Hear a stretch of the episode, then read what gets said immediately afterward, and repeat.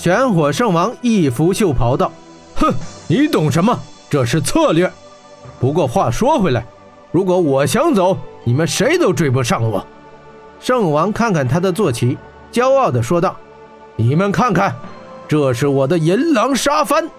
这些银狼可以不吃不喝、不惜性命的疯狂的奔跑，累死了我就立刻换掉。哈哈哈，在沙漠之上，就凭你们几只笨火鸟，还想追上我？原来这银狼拉着的座驾叫做银狼沙帆，三十多头银狼拉着飞奔，难怪小队怎么追也追不上。”玄火圣王继续道。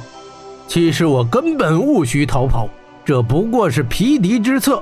我故意放出孤烟，引诱你们来追，而你们没有水，只会越来越虚弱。我只需要在这荒城之中布下陷阱，守株待兔，等待疲惫不堪的你们。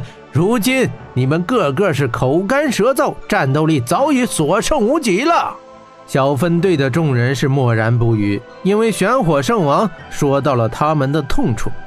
玄火圣王又道：“现在你们完全没有胜算，不过本尊还是宽宏大量的。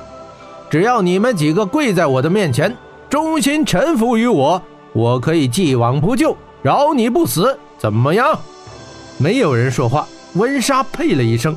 玄火圣王又看看霍真，道：“霍真，你怎么想？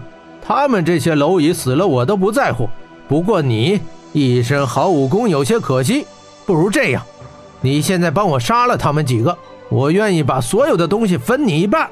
你我二人可以成为魔神大人的左膀右臂，一起统治这个世界，如何呀？霍真冷冷道：“我需要回答吗？等我的刀取下你的头颅，这荒域中的坟墓也有你一半。”玄火圣王怒道：“哼，不知好歹，冥顽不灵！既然这样，这座荒城……”便是你们所有人的葬身之地。就在他说话之时，霍真扬手急劈一掌，气炼刀电击飞出。这是几笔迅雷的一刀，气炼刀芒急速的越过十几丈的距离，飙向了玄火圣王。可刀芒还未达到银狼杀翻处，十几头银狼高高跃起，竟用自己的身体拦下了气炼刀。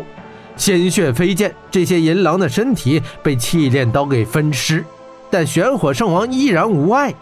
玄火圣王笑道：“哈哈哈，没用的霍震，这些银狼都肯为我去死，你的刀根本伤不了我的。”霍真不再说话，他在思索着如何战斗。穆萨王道：“你就只会这些狼海战术吗？你敢不敢跟我正面对敌？”玄火圣王道。我可怜的陛下，你不需要用这种激将法。不论用什么手段阴谋，我只看最后的胜利。你们就准备受死吧。穆萨王又道：“你把我的女儿怎么样了？”他哈哈哈！玄火圣王笑着走到金雪身旁，他用残掌撑起了金雪的下巴，头靠近金雪的脸，鼻子在她的耳边发髻，嗅了嗅，说道：“哼。”真香啊！真是一个美人，可惜我要将她作为魔神的贡品献给魔神。